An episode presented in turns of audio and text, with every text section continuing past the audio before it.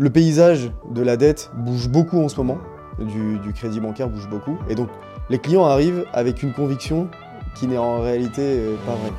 Aujourd'hui, troisième épisode de Quel est ton levier? Euh, J'ai le plaisir de vous présenter Ludovic, euh, qui est le fondateur de l'entreprise Prelo. salut Ludovic. Salut Étienne. Comment ça va? Ça va très bien et toi? Ça va, merci. donc écoute, je suis hyper content de, de t'accueillir aujourd'hui.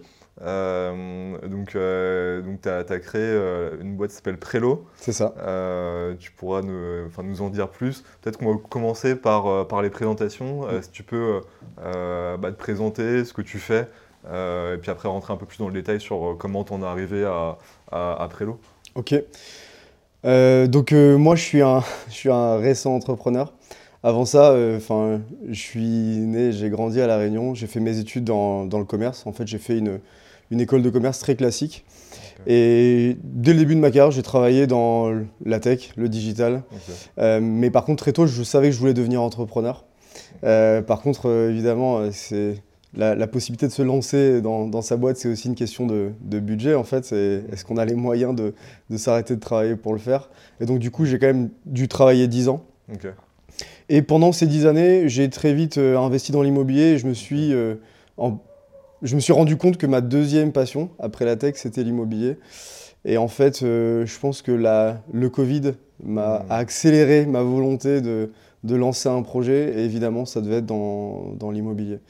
Et donc, euh, mi-2021, euh, je, commence à discuter avec mon futur cofondeur qui s'appelle Sébastien Gall d'opportunités de, lancer un, un, une start-up qui est vraiment orientée sur une valeur qui nous intéresse et qui nous tient à cœur c'est l'accessibilité. En fait, on s'est rendu compte que l'immobilier, le, gros défaut, euh, enfin déjà c'est très positif parce que ça permet à des gens de développer leur patrimoine mmh. et donc euh, d'épargner et voire même euh, gagner de l'argent avec ça. Par contre, c'est pas accessible à tout le monde. Mmh. Et donc, on voit un gros mouvement de marché depuis quelques années autour de l'accessibilité. Et donc, des startups qui permettent à une personne qui serait normalement pas amenée à être propriétaire de son bien, de pouvoir le devenir en fait. Et donc euh, quand on a étudié grosso modo euh, les startups qui étaient déjà sur le marché, les banques, les besoins, on s'est rendu compte qu'il y avait un, gros gros manque sur la résidence secondaire. Et c'est donc à partir de ce moment-là qu'on a commencé à, creuser la problématique de Prélo. Hyper intéressant. Et du coup, tu t'es, enfin, juste pour, pour reculer un petit peu, avec, avec Sébastien, tu l'avais rencontré comment? En fait, Sébastien et moi, on s'est rencontrés, euh, euh, je dirais, trois ans avant, approximativement. Je suis très mauvais avec les dates, mais c'est à peu près ça, trois, quatre ans. J'avais un side project qui était une agence web. Euh, en fait, je parlais à des SMBs et je leur vendais une solution web pour leur site qui était vraiment pas cher. Et en fait, à ce moment-là, ce side project me, enfin, me demandait du temps alors que j'avais mon boulot. Je mmh. Je voulais plus vraiment m'en occuper et j'avais lancé une petite campagne de recrutement sur LinkedIn avec un peu mmh. d'automatisation. J'avais rencontré énormément de profils. C'était très mmh. positif parce que ça m'avait permis de pas mal développer euh, mon réseau. Et en fait, c'est marrant parce que j'ai rencontré euh, Seb et euh, c'était un. J'avais pour habitude de dire que c'était un coup de foudre entrepreneurial. Parce qu'en fait, c'est le genre de personne, euh, on n'a pas besoin de finir les phrases pour savoir exactement ce que l'autre dit. Et souvent, je dis euh, que c'est un beaucoup de temps gagné dans le quotidien de son business parce qu'en fait, euh, on est aligné tout le temps et on peut vraiment focaliser notre temps et nos efforts sur le fait de s'aligner avec les autres et pas entre nous. Ce qui n'est pas une chance que peuvent avoir tous les autres co-founders. Donc en fait, vous êtes rencontrés via toi-même une, autre expérience entrepreneuriale où tu avais déjà bah, entrepris en fait euh, ce qui t'a amené à ton, à ton euh, Prélo actuellement quoi. Ouais, en fait, au final, euh, on a discuté. Il n'a pas repris le projet parce qu'effectivement, bah, c'était du service mmh. et euh, il y avait très peu de scalabilité dans, dans mmh. l'opportunité. On est resté en contact. Lui a monté ensuite une startup dans laquelle j'ai investi, qui était dans l'immobilier, qui s'appelait Happy Property, qui a été racheté par un plus gros acteur euh, mmh. qui est aussi une startup dans l'immobilier qui s'appelle Mastéos. Dans cette boîte, lui, il a retrouvé un poste de directeur marketing et produit chez Mastéos. Et puis, euh, quand moi, le, le, l'entrepreneuriat a commencé à me piquer euh, mi-2021. Je commençais à discuter avec lui en lui disant bah, ça serait cool qu'on bosse sur un truc ensemble, sur ce sujet qu'on connaît très bien et qui nous, qui nous botte beaucoup tous les deux. et c'est comme ça qu'en fait est né Prélo. Donc, donc Prélo, donc, est-ce que tu peux nous, nous, pitcher Prélo du coup, nous présenter Prélo?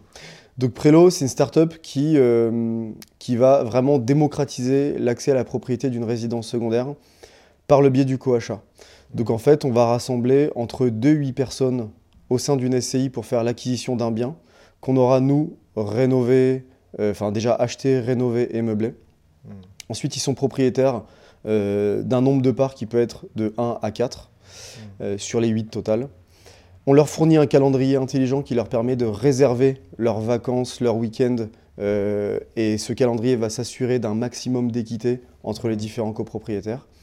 Et nous, on va, pendant que eux sont propriétaires, s'occuper de toute la vie du bien. Donc mmh. euh, c'est autant les petits bobos, la, dimension technique, euh, donc l'entretien, mais aussi le ménage et toute la conciergerie en réalité. Ça va même jusqu'à la dimension mmh. administrative et surtout jusqu'à la location saisonnière des mmh. nuitées non occupées du bien. Ce qui nous amène, donc sur le dernier point, à avoir 25% de nos clients qui sont des purs investisseurs qui mmh. veulent que du rendement en location saisonnière sur leur code part et qui se disent peut-être que je partirai en vacances de mmh. temps en temps, mais c'est même pas sûr. c'est génial parce qu'en fait, tous les à côté qui souvent prennent du temps, sont chronophages et, dont on ne maîtrise pas forcément les coûts à chaque fois, vous occupez tout, vous prenez ça en charge et en même temps, on peut profiter de son bien euh, euh, quand on le souhaite en fait. Exactement. En fait, on s'est rendu compte que notre persona principal aujourd'hui, est avant tout un citadin. Hmm. Et donc, euh, quand on a vécu toute sa vie dans un appartement, on n'a pas forcément le, les bonnes connaissances pour bien acheter une maison de campagne, par exemple. Et une maison de campagne, c'est euh, enfin, c'est technique, mine de rien. Euh, vérifier l'état de la voiture, l'état des charpentes. Hmm. on en parlait l'autre jour, toutes les propriétés sur, sur la côte bretonne sont exposés à un champignon qui s'appelle le mérule. Hmm. Et en fait, c'est très dangereux pour la santé du bien. Ça immobilise la, propriété pendant, euh, ça peut être deux ans. Euh, mais aussi, en fait, très souvent, nos clients nous disent on veut un grand jardin, mais un grand jardin, c'est de l'entretien, c'est faire venir un jardinier si en plus on a une piscine. Et très souvent, aujourd'hui, quand une personne achète une résidence secondaire seule, il se retrouve après euh, face à une complexité autant financière que de gestion qui est presque, qui est presque impossible à gérer. Ce qui fait qu'il va revendre son bien euh, ou pas s'en occuper. Donc nous, on voulait vraiment rendre la résidence secondaire beaucoup plus accessible, autant dans la dimension financière par le biais du coachat, que sur la dimension conciergerie, en apportant notre expertise sur bah, la gestion intégrale de l'actif. vous êtes hyper innovant sur, euh, bah, ces deux aspects-là. Euh, typiquement, la, manière dont vous fonctionnez avec, en SCI avec des parts, moi je trouve ça génial. Enfin, je pense qu'il y a peut-être potentiellement plein, plein d'avantages à ça euh, versus le, parcours classique euh, avec, euh, avec son notaire, etc. et peut-être que tu peux, peut-être en, dire deux mots également, mais j'avais moi aussi des questions par rapport à. Toi, tu disais qu'un citadin, typiquement, potentiellement pouvait être, votre client, mais qui se pose la question de la localisation. Et est-ce qu'à un moment donné, bah, tu vas pas finir par, te lasser d'aller au même endroit et de le revendre? Est-ce que finalement, c'est un investissement qu'il faut faire quand tu es un peu plus stabilisé dans ta vie, ou au contraire, euh, des, euh, euh, voilà, des, par exemple des, citadins qui même ne pourraient potentiellement peut-être pas acheter à Paris, bah, pourraient en fait, via une part chez Prélo, tu vois, accéder à, un bien de prestige qui peuvent aussi, dont ils peuvent également profiter. Quoi. Alors, moi, je vois deux points dans, dans ta question. le premier, c'est que effectivement, le fait d'acheter sa résidence secondaire sur le marché qu'on connaît actuellement, il y a une inquiétude de se dire euh, ça me coûte tellement cher qu'il faut que j'y aille pour l'amortir. Et quand j'y suis, euh, je me dis euh, c'est toujours le même lieu. La vérité, c'est que c'est pas exactement ça. Enfin, c'est une inquiétude, mais dans les faits, nous, on a pas mal analysé la raison pour laquelle les gens veulent acheter une résidence secondaire. C'est avant tout une histoire de. évidemment de patrimoine, mais c'est avant tout une histoire de souvenirs. Quand on est enfant, quand on a 8, 9, 10 ans, on se rappelle toujours de ces vacances où on était avec les voisins. Et en fait, il y a vraiment cet attachement émotionnel très très fort avec la résidence secondaire. Par contre, effectivement, la, résidence secondaire, comme on la connaît depuis euh, maintenant des années, fait qu'il y a ce manque de souplesse. C'est pour ça que nous, on a voulu amener plus de flexibilité avec la couche servicielle qu'on apporte, qui fait que si une personne ne vient pas, elle prend un revenu locatif, elle a la tranquillité de continuer à louer ses vacances et même partir à l'étranger. Mmh. Donc ça, c'est le premier avantage qu'on apporte. Quand on n'est pas là, ça nous rapporte de l'argent et on a la tranquillité d'esprit de pouvoir continuer à partir en vacances ailleurs. Mmh. Le deuxième point, c'est que euh, on a pour ambition de travailler encore notre algorithme et notre calendrier de partage qui permet à une, une personne en fait qui devient propriétaire chez nous. Pour une part, il peut consommer 44 nuitées sur le calendrier. Et il aura la possibilité de, la- de consommer ses nuitées soit sur son bien, soit sur le bien des autres, avec une variation de pondération de la nuitée selon le standing du bien.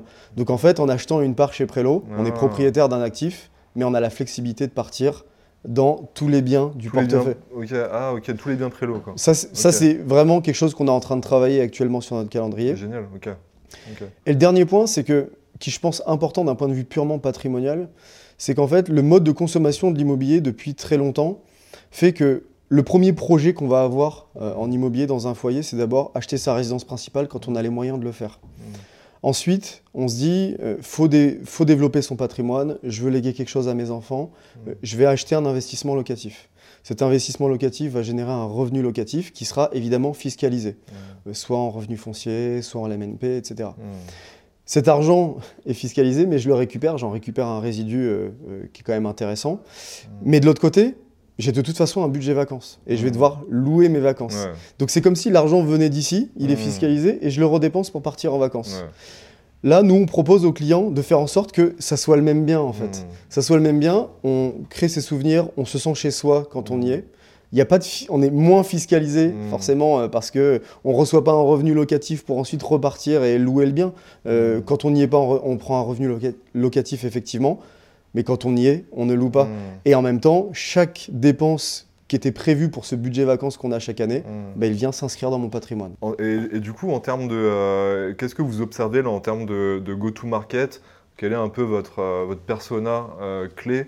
Euh, sur, euh, bah, là, sur, sur, sur votre démarrage et sur, euh, sur, sur, ces- sur, sur ce produit C'est assez marrant comme question parce qu'en fait, euh, quand on s'est lancé, on était persuadé que notre persona clé, euh, c'est une personne qui avait, enfin en tout cas au début de notre boîte, euh, qui avait une vraie problématique de budget. Mm. Donc je n'arrive pas à, à acheter ma résidence secondaire seul en termes de Mhm. budget parce que j'ai d'autres crédits, je suis pas finançable, donc je viens chez vous. Euh, la vérité, c'est qu'on a ce type de personne, mais c'est pas notre persona principal. Aujourd'hui, notre persona principal, c'est une personne, euh, donc c'est un citadin, c'est un couple de citadins, qui a un métier euh, très orienté vers la finance, la tech, donc un niveau d'éducation euh, très avancé, CSP plus, et un rationnel économique très très fort. Très souvent, les gens à qui on vend aujourd'hui ne sont pas des gens qui ont un problème de moyens, mais c'est des gens qui veulent se dire je vais vraiment dépenser intelligemment mon argent. Mm. Et en fait, en faisant une rétrospective de plein de marchés novateurs similaires aux nôtres, bah en fait, c'est ce qu'on appelle les early adopters, qui Ouais. sont des gens qui comprennent très très vite la valeur de ce que propose la startup, euh, qui sont les premiers acquéreurs et qui vont ensuite faire en sorte que ce service devienne plus mainstream pour Mm. qu'on parle à des personas un peu plus Mm. diversifiés. En tout cas, aujourd'hui, notre première cible, c'est celle-ci.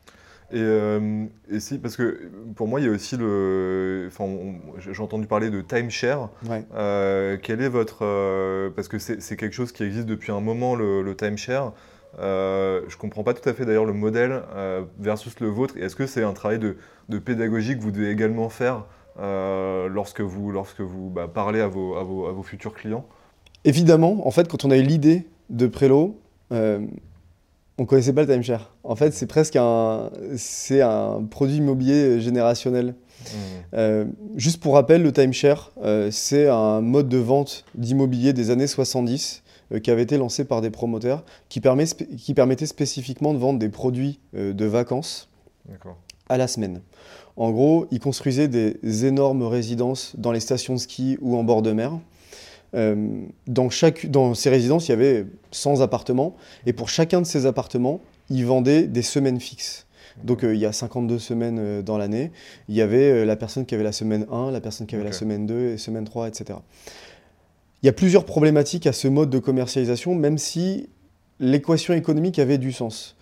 La première problématique, c'est que bah, c'est difficilement contrôlable parce qu'il y avait beaucoup de gens dans la SCI. Donc Mhm. c'était euh, 52 fois 100 appartements. Donc Mhm. euh, ça fait des gros volumes. Le mode d'arbitrage et le mode de, de, Gestion, de- euh, de gestion de la SCI était très compliqué.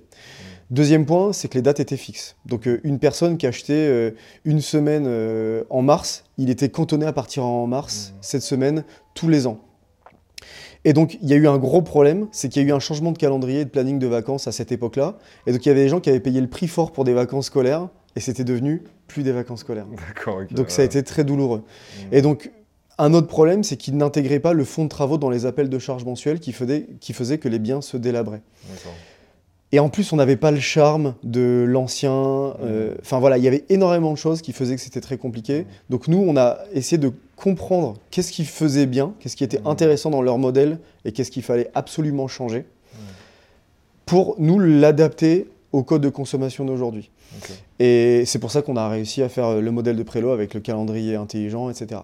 Et dernier point qui, que j'avais oublié, qui me semble important, c'est que hum, le prix était très au-dessus du marché, très au-dessus du prix du marché moyen, ce qui veut dire que ça créait une forme d'illiquidité quand la personne voulait revendre. Nous, systématiquement, quand on vend une part, euh, le bien est au prix de marché. Donc on, on assure d'une certaine façon une liquidité, euh, marché à la sortie Ouais, sur une personne qui veut vendre. intéressant aussi pour. et Je voulais justement en venir ici, c'est que vous avez des, vous avez des profils qui sont des, des profils euh, euh, CSP, euh, niveau d'éducation, on va dire, euh, supérieur, euh, qui, qui, qui parlent financier et qui recherchent aussi euh, bah, certainement de la rentabilité ou euh, comment investir euh, early adopter et, dire comment investir bien son argent de manière innovante. Est-ce que typiquement tu as des, ordres de grandeur, de rentabilité ou d'objectifs de rentabilité que cherchent, que cherchent bah, tes, clients? Parce que bah, typiquement, juste pour, pour ajouter, effectivement aujourd'hui c'est compliqué de trouver des investissements rentables et, et la pierre euh, en fait partie. Euh, moi je connais plus euh, bah, le sujet des, des résidences principales typiquement en fonction de la localisation. Est-ce que voilà, tu peux nous dire deux mots là-dessus sur quel, du coup, qu'est-ce que vous, qu'est-ce que vous pouvez, même sans, sans que vous, forcément, c'est difficile de se, de, de, de, de- s'engager sur des, sur des chiffres de rentabilité, Mhm. mais dans les grandes lignes, est-ce que tu as des, des, des insights sur les régions ou sur bah, la rentabilité globale d'un projet de, de résidence secondaire? Alors ça va varier. Euh, nous, on s'engage pas, mais par contre, on arrive avec des données palpables. Comment on le fait? En fait, euh, on a un partenaire qui scrape toutes les données de location saisonnière sur les grandes plateformes connues qui sont euh, Airbnb, HomeAway, etc.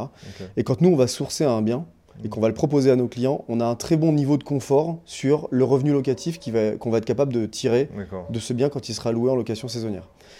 Euh, donc après, ça va varier en fonction de la localisation. Ouais. Les deux paramètres qui vont jouer le plus sur la rentabilité, c'est évidemment le prix du mètre carré à l'achat et le revenu locatif. Ouais. Euh, donc euh, il y a des zones où l'inflation immobilière et en fait euh, Mm. la, la tension de marché a fait que le prix du mètre carré est très haut, donc on va avoir des moins bons rendements. Mm. Nous, on commence avec des rendements à 4% pour une personne qui ne consomme absolument pas son bien, donc il veut que, de la du revenu. Et on va jusqu'à 14%. Ok. 14% dans des zones qui ont des indicateurs d'intérêt très très forts dans la zone, euh, donc euh, proximité d'un point d'intérêt euh, bien, Mm. et le prix du mètre carré relativement bas. Mm. Le prix du mètre carré en France en moyenne c'est 2,5, enfin Euros. 2500, 000 Ouais. 2500 euh, euros en moyenne, et on arrive à trouver dans des zones propices à du lieu de vacances avec un point d'intérêt très fort du euh, 1500 euros du mètre carré moyen. Donc c'est vraiment très faible. Je regardais récemment, euh, euh, je crois que c'est Val Thorens, Ouais. euh, un truc de, de dingue, hein, le, le prix au mètre carré. En fait, justement, les stations de ski, Mm. en général, dans les Alpes, euh, là, on, est en train de- on va sortir une étude sur euh, les stations de ski les plus rentables, euh, surtout les massifs montagneux français. Mais en fait, les Alpes, déjà, c'est des marchés, un marché très particulier sur l'immobilier. Pour plusieurs raisons, c'est que déjà, il y a 80 plus de 90% de taux de résidence secondaire. C'est euh, hallucinant. Il y a très peu de foncier. Mm. Euh, donc en fait, les gens euh, portent, achètent des actifs qu'ils veulent euh, léguer dans leur famille. Donc euh, le marché secondaire, donc le marché de l'ancien, Mm. est plutôt fermé. Les opportunités de marché pour acheter dans ces zones-là, c'est des projets de promoteurs neuf, euh, Exactement. ouais, qui achètent du foncier, qui font des programmes. Mm. Et en fait, euh, pendant la période où le programme est commercialisé, il y a une tension qui se met en place. Mm. Et le dernier point qui, je- pense, est très important, Mm. c'est qu'il y a une vraie inquiétude, à juste titre, sur le réchauffement climatique en ce ouais. moment, Ouais. qui fait que toutes les stations de basse altitude perdent un peu la cote Mm. au profit des stations de haute altitude. Et donc, euh, ça crée encore plus de tension dans ces zones-là. Et du coup, si, euh, par rapport à tous euh, tes insights, euh, justement de, de- de cadrage, bon, après au mètre carré, tension, point d'intérêt, est-ce que tu as deux, trois villes euh, typiquement à, à conseiller, ou en tout cas toi tu te dis, bon, c'est des zones hyper intéressantes euh, d'avenir dans lesquelles ça peut être intéressant d'investir? Alors, bah, sans aller chercher trop trop loin, Mm. euh, le marché parisien Île-de-France, il est assez intéressant pour Mm. plusieurs raisons. En fait, dans le cœur de Paris, Mm. on a une population qui est capable de dépenser 10 000 euros du mètre carré pour acheter sa résidence principale. Mm. Et donc, tous les flux financiers euh, dans Paris sont liés à ça. Les gens ont des salaires plus élevés, Mm. etc., etc. Par contre, tu fais une heure de voiture en sortant de Paris, tu retrouves un prix du mètre carré qui est en dessous de Je 1500 euros. regardais Rouen par exemple. euh, Exactement. ouais. Donc, sur une maison de campagne, le prix du mètre carré va être très bas, donc euh, les Parisiens n'ont pas créé la tension euh, sur l'acquisition du bien qui va tirer le prix du mètre carré euh, vers le haut. Par contre, quand un Parisien veut faire un week-end et qui va louer en Airbnb, Mm. il est prêt à dépenser son budget, tu vois, son Mmh. budget intrinsèque. Je vois, ouais. Donc le, le prix de la nuitée est bien meilleur que dans les autres euh, zones qui sont à 1500 euros du mètre carré. Mm. Donc ça va créer cette décorrélation entre le prix de location et le prix d'achat qui fait que tu as une rentabilité qui est très élevée. Autour de Paris, jusqu'à 1h30, tu peux te faire un 14% en location saisonnière avec une maison de campagne. Ouais, c'est dingue. Et, euh, et ça, tu penses à quelle ville euh, particulièrement? Non, il y en a plein. Il y en a plein. euh, Orléans, en- euh, Chartres, Rouen? Non, euh, c'est des plus petites villes que ça. Tilsit- ok. Ouais, les, les grosses villes, en fait, elles ont déjà. euh, par... enfin, structurellement, c'est des villes. Mm. Donc, en fait, il y a eu un peu d'inflation déjà. Mm. Non, il faut aller chercher des villes euh, adaptées à de la maison de campagne. Donc, euh, Mm. je dirais euh, moins de 5000 habitants, tu vois. Moins ok. de 5000 habitants, tu arrives à trouver des choses, enfin, des biens charmants, Mm. euh, avec un prix du mètre carré bas, Mm. accessible en TGV euh, Mm. et en autoroute pour Mm. un Parisien très facilement. Et donc, tu te fais une belle renta. Ok. Et là-dessus, euh, et là-dessus, tu, euh, tu peux le louer en euh, meublé de tourisme. Je crois que c'est ça le, le terme exact, euh, parce que c'est des villes petites et donc il a pas de, enfin, il faut que tu te déclares à la mairie ou est-ce que parce que c'est un peu le problème des grandes villes, c'est que tu peux tu peux que faire du, euh, du bail mobilité, tu peux plus vraiment le louer euh, euh, à la nuit en fait. En fait, c'est une bonne question. On se rend compte qu'aujourd'hui, il y a une très forte corrélation entre la, la tension immobilière dans une ville et sa stratégie de gestion des règles de location saisonnière Mm. et de majoration de la taxe d'habitation sur les résidences secondaires. Ouais. Je ne sais pas si tu l'as vu, mais récemment, euh, la disparition de la taxe d'habitation sur les résidences principales a accéléré la Mhm. majoration de la taxe d'habitation sur les résidences secondaires jusqu'à un palier maximum de 60%. D'accord. ouais. Et en fait, euh, c'est aussi une stratégie de pilotage de l'attractivité touristique d'une commune. Mm. Quand euh, je prends l'exemple de Biarritz, euh, Mhm. qui a vraiment subi de plein fouet euh, Ouais. euh, le tourisme et l'arrivée de, de nouveaux propriétaires de résidences secondaires, ils ont dû créer des limitations sur la location saisonnière pour reliquider un peu des produits immobiliers pour les gens qui veulent acheter en résidence principale. Mm. Et en plus, ils ont créé un une majoration maximale sur le- les résidences secondaires. Mm. Les plus petites communes, bah, ils ont cet enjeu d'attractivité à proximité des villes qui Mhm. le font ou pas. Et donc euh, forcément, Mm. moins de limitations sur la location saisonnière et moins de majoration, voire aucune majoration sur la taxe d'habitation de la résidence secondaire. Mm.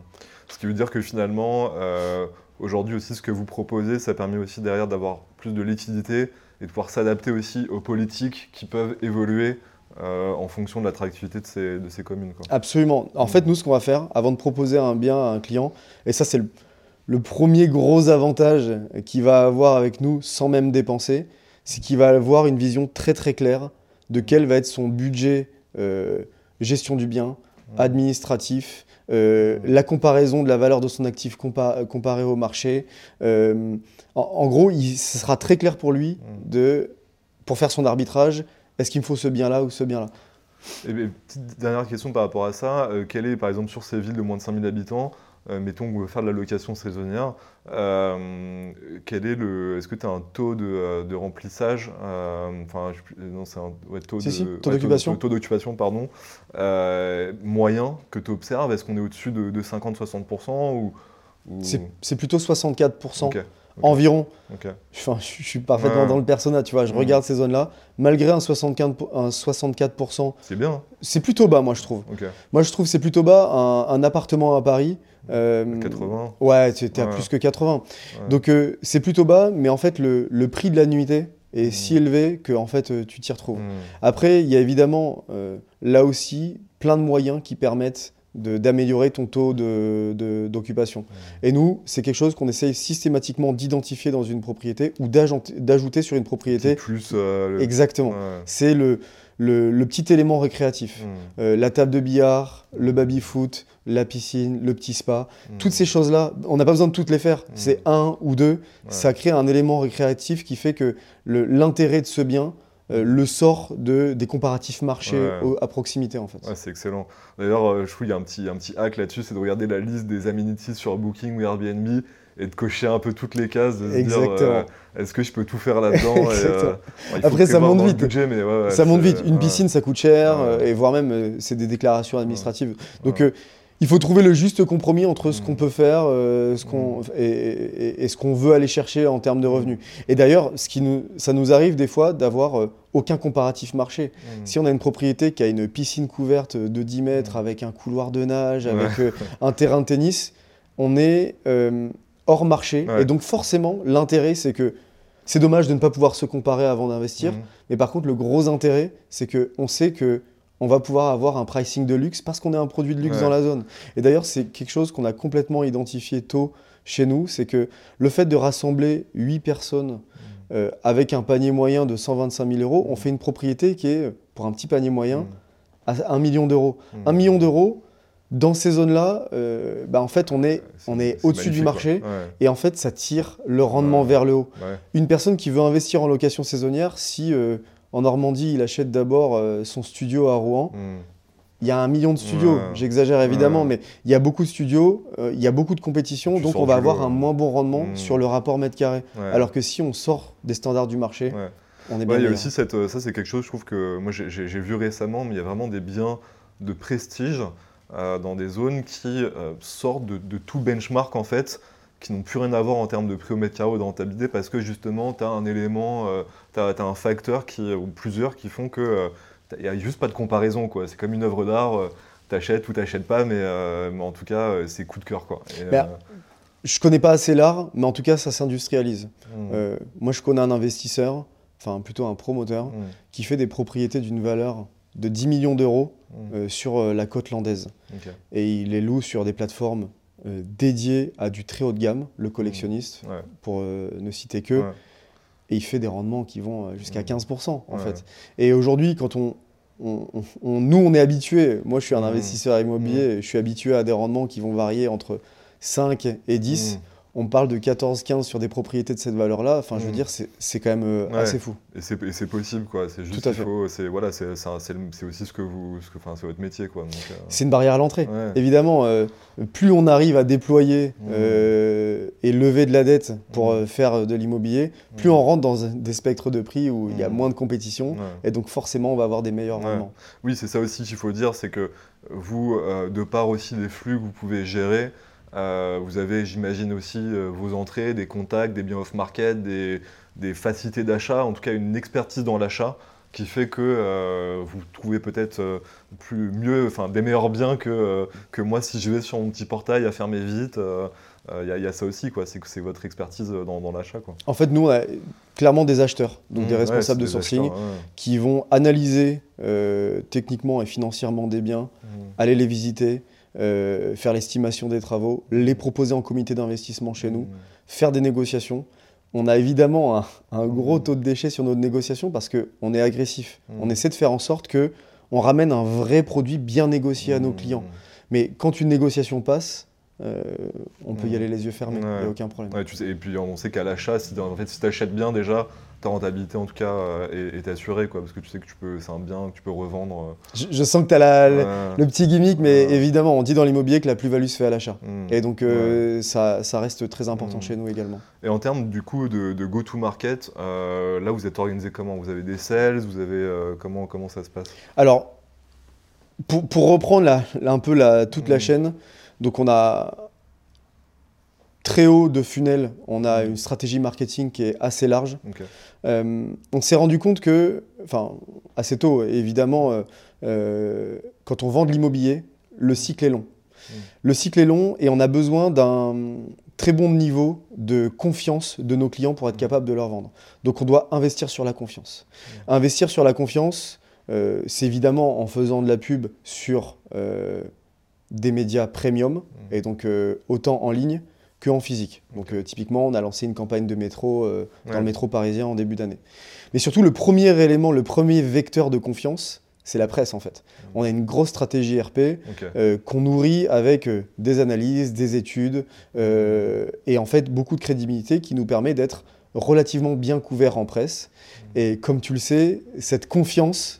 Euh, finit par se traduire également sur une confiance sur la dimension technique de notre site, donc sur le SEO. Mhm. C'est des backlinks, c'est des mentions et Ouais. c'est très positif. Mais en parallèle, on investit évidemment sur des canaux plus performants, euh, comme euh, le search, Google Ads, et Facebook Ads, et des canaux alternatifs comme l'affiliation, etc. Ensuite, euh, on a toute une démarche de nurturing de nos leads avec euh, notre solution de marketing automation qui fait passer euh, euh, d'un un, un lead à un marketing qualified lead à un sales qualified lead.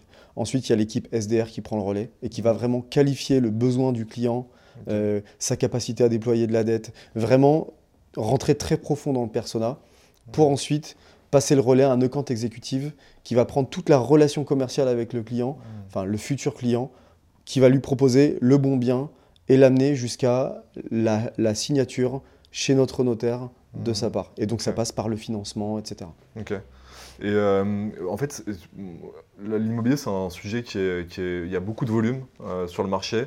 Euh, J'imagine que la majorité, c'est quand même de la résidence principale ou, même, de- ou même de la loc. Comment est-ce que, est que, est que ça a été facile ou est-ce que vous êtes complètement au bout de la partie qualification? Est-ce que vous avez beaucoup de, de qualifs à faire finalement? Euh, Et comment vous, avez géré un petit peu ça? Parce qu'il y a, je pense qu'il y a beaucoup de, de demandes, il y a beaucoup d'intérêt. Euh, mais derrière, bon, c'est quand même euh, des, gros projets, hein, des projets de vie. Donc, euh, comment est-ce que vous arrivez à vous dire, ok, bon bah là, c'est c'est un vrai, c'est un vrai prospect. VS, bon, c'est c'est quelqu'un qui au démarrage, tout démarrage. Moi, je sais que le premier bien que j'ai acheté, enfin ma RP, j'ai pris énormément de temps. euh, à, à regarder je pense que j'étais euh, pas un bon client pour, euh, pour certaines agences qui ont servi un peu de, de, de- voilà d'éducation on va dire. En fait, je comprends très bien ta question. Le problème, c'est qu'on est très jeune. On a un an et demi aujourd'hui et on n'a pas assez de recul pour bien identifier la, le bon Détail chez le client qui va faire que lui va closer chez nous. Donc forcément, on doit être très ouvert et très large en ouverture Ok. de funnel pour analyser euh, et accompagner les gens et trouver qui est la bonne personne. C'est pour ça que très tôt dans notre histoire, on a levé euh, de l'argent Mm. qui nous permet d'avoir une équipe relativement euh, staffée sur la Mm. partie commerciale, SDR et compte exécutive, qui nous permettent justement de tenter le coup avec tous les clients. Par contre, évidemment, maintenant, on a plus un enjeu de scalabilité et de productivité et d'améliorer nos taux de conversion. Et donc, tout- dans, toute cette démarche de marketing automation, on investit dans des petits outils, donc ce qu'on appelle le product-led growth, Ouais. qui nous permet de faire en sorte que le client, le prospect, réponde lui-même aux interrogations qu'on va avoir sur notre capacité à aller au bout. Et de toute façon, on lui donne de la valeur pour que lui ait des réponses euh, Mm. sur sa façon d'investir et sur ce qu'il devrait acheter, qu'il le fasse avec nous ou non. Mm. Et de l'autre côté, ça améliore notre efficacité opérationnelle sur la- notre capacité à, le- à- à- Mm. à lui vendre un produit. Est-ce qu'une de vos questions typiquement c'est avez-vous déjà acheté votre RP C'est la- presque la première question en fait. Et, et évidemment, en fait, on se rend compte que à Paris, Mm. euh, la résidence principale est de moins en moins accessible. Et une personne qui ne peut pas acheter à Paris quand on a besoin de mètres carrés, je Mm. prends un exemple, on a deux, quand tu as deux enfants, Mm. tu as besoin de mètres carrés. Un mètre carré, c'est 10 000 et voire même plus que ça dans dans- dans d'autres quartiers. Même si tu gagnes- que deux, euh, deux enfants. Ouais, exactement. Et donc, même si tu gagnes très bien ta vie, tu peux pas le faire. Mais par contre, si tu dis, ok, je peux pas acheter ma résidence principale, mais je veux acheter une résidence secondaire, tu sors de Paris et en plus Mm. tu considères le, co- le coachat, tu es capable de déployer des Mm. montants hallucinants. Ouais. Donc euh, c'est un des paramètres. Mm. Et évidemment, au global, la capacité à être encore financé, Mm. c'est presque le premier paramètre Ouais. qu'on va vérifier chez un client. Et quelqu'un qui sait en fait peut-être déjà euh, son taux de euh, son, son, son, son taux de c'est quoi ce taux d'endettement capacité d'emprunt. Ouais, c'est capacité d'emprunt, c'est son taux d'endettement euh, et, et, enfin potentiellement est quelqu'un qui est peut-être un peu plus qualifié également parce qu'il il connaît déjà euh, sa situation on va dire de, de financement quoi. Alors en fait, je vais faire une petite parenthèse là-dessus, c'est que dans la majorité des gens, les gens ne le savent pas. Ouais. Parce que, euh, et en particulier en ce moment, parce qu'en fait, les, les taux montent très vite. Mm. On estime approximativement que un point de taux marché supplémentaire réduit la capacité d'emprunt de 8%. Mm. Donc euh, si on avait déjà prévu de mettre 10% d'apport, Ouais. si on doit mettre 8 points Ça supplémentaires, change tout. ouais. ah, ça change tout. Ouais. Et donc le paysage de la dette bouge beaucoup en ce moment, Mm. du, du crédit bancaire bouge beaucoup. Et donc les clients arrivent avec une conviction qui n'est en réalité euh, pas Mm. vraie. Donc notre rôle, c'est aussi de les aider là-dessus. Et un autre élément du paysage qui n'aide pas du tout à ça, Mm. c'est que on entend tout et son contraire. En ce moment, euh, bien sûr, vous pouvez lever, euh, Mm. vous pouvez euh, euh, être financé très facilement, d'autres Mm. qui disent que c'est impossible. Et donc nous, on doit re- Ouais, remettre du. remettre de l'ordre dans tout ça avec, avec le prospect quand on discute avec lui. Et toi qui es, qui est donc du coup dans, dans l'immobilier, euh, start-up euh, PropTech, euh, comme, comme, on, comme on les appelle, euh, il y a eu beaucoup d'acteurs. Moi, j'ai vu émerger beaucoup d'acteurs sur, sur le créneau ces dernières années.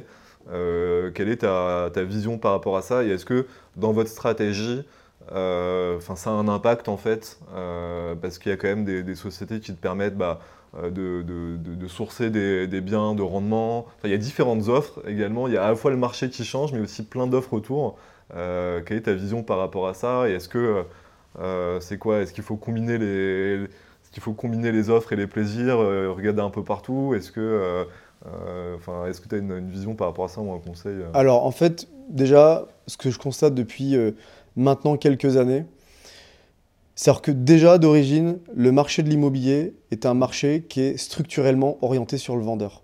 Un agent immobilier ou un réseau de mandataires, son client, c'est le vendeur. Il va prendre le mandat et ensuite il va se retourner vers les acheteurs pour euh, leur proposer le produit. Même s'il fait preuve de conseil euh, pour l'acquéreur, la réalité c'est que son objectif c'est de vendre le bien, donc il est conseil pour le vendeur. Maintenant, depuis quelques années, on voit beaucoup de startups, donc les startups PropTech, qui arrivent avec une approche très euh, consumer, B2C très large, orientée vers l'acheteur. Ce qui est hyper intéressant, c'est qu'en ce moment, il y a beaucoup de startups qui vont vraiment être le porte-parole des hackers pour réussir à faire en sorte qu'on achète bien de l'immobilier.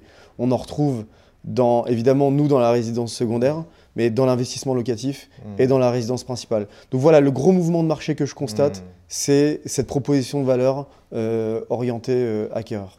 Ouais, donc tu, tu nous as parlé de, de- de RP sur lequel vous, vous faites un, un gros travail. Euh, Est-ce que tu peux juste creuser un peu plus sur cet aspect-là? Euh, Moi, j'ai le sentiment que c'est parfois difficile de maîtriser, on va dire, sa, ses parutions presse et ce qui se passe. Est-ce que vous avez un insight là-dessus ou réussi un peu à. euh, tu vois, est-ce que c'est un, sujet qui parle de l'immobilier Du coup, vous avez. euh, tu vois, vous enfin, c'est facile d'avoir des parutions. Est-ce que vous avez une, euh, je sais pas, une, une- une agence excellente? Comment, comment est-ce que vous faites là-dessus? Alors moi, je vois plusieurs choses à ça. En faisant une rétrospective honnête de, de ce qu'on a fait, c'est que premièrement, euh, pour adresser la- le, le canal des RP, il faut vraiment euh, avoir un produit qui parle, un Mm. service qui a presque de la sexiness. Je dis pas qu'on est sexy, attention. Mm. Je dis juste que on s'est rendu compte qu'il y a des euh, les, les gens s'attachent assez vite à notre service, ils trouvent le truc cool, Ouais.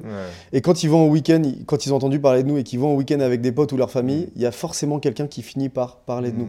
Et en fait, on se rend compte que c'est un vrai vecteur de, pour drainer du lead pour nous. Ouais. Et donc, ça marche pareil avec les journalistes. Un journaliste a vraiment besoin que son papier ait de l'intérêt. Et donc, pour ça, il faut que le sujet euh, soit sexy. Mm. Donc, je dirais pas qu'on est sexy, mais qu'on est plus Mm. sexy que euh, du B2B SaaS Ouais, industriel. ouais. Tu vois ce que je veux dire Personne n'a envie d'en parler, euh, c'est chiant. Exactement. Ouais. Ça, je dirais que c'est le premier paramètre. Je parle de vacances aussi, de belles villas. Et ben voilà. Et donc, on, on le sait depuis toujours, l'immobilier, c'est quelque chose qui, qui intéresse les consommateurs et les Français profondément, donc c'est plus facile. Là, nous, on parle en plus de vacances euh, et d'un modèle assez novateur, donc on arrive à amener de l'intérêt. Le deuxième point, c'est que euh, il faut être honnête avec ce qu'on raconte. Euh, nous, on est très attachés aux valeurs de ce qu'on vend. Avant de vouloir faire du business, nous, on veut être certain que ce qu'on vend à notre client, ben, ça va lui faire du bien, en fait. On serait très très mal de se dire que quand on fait du business et quand on se développe, on se développe, on détruit euh, nos clients ou on détruit la planète. Donc euh, on a des valeurs qui sont très orientées autour de la satisfaction client et le côté sain de, de ce qu'on va livrer. Comme c'est profond dans nos valeurs, en interview, c'est impossible de nous coincer. Ressort, Ce qui veut dire qu'on n'a pas eu de papier négatif, on n'a pas eu de couverture négative parce que moi je suis très honnête sur euh, Mhm. pourquoi on le fait et comment on le Mhm. fait, etc. Et le dernier point, c'est que en presse, les journalistes ils sont très occupés. Ils ont beaucoup de travail, ils doivent sortir de plus, de, de plus en plus d'articles très rapidement. Donc notre métier, c'est pour être couvert en presse, c'est de leur mâcher le travail. Mm. Donc nous, on a recruté spécifiquement une personne sur la data, qui va cruncher de la data euh, qualitative et publique, l'INSEE, Mm. euh, DataGouv, etc., pour sortir des analyses euh, exclusives. Hyper intéressant. hein. Voilà, tu Ouais, vois, quelque chose ouais. qui fasse que, ok, là, on a une info qu'on n'a jamais vue, elle est, elle est, enfin, elle est Mm. part de données euh, bien analysée, c'est très propre, l'analyse est propre, Mm. on fait un communiqué de presse et on arrive à être Mm. couvert. Ça, c'est vraiment quelque chose qui nous a permis d'avoir beaucoup de couverture euh, presse ces derniers mois. Ouais, vous avez quelqu'un de dédié à ça, vraiment, Absolument. qui va apporter de la valeur dans le content que vous, que vous produisez, et du coup aussi cette sexiness euh, que, qui va être reprise euh, par, par des journalistes. Exactement. Et en fait, au bout d'un moment, se faire interviewer 3-4 fois par les mêmes journalistes, il commence à enregistrer le fait que euh, presque le fondateur de cette boîte a un avis sur ce sujet-là, est un leader d'opinion. Ouais.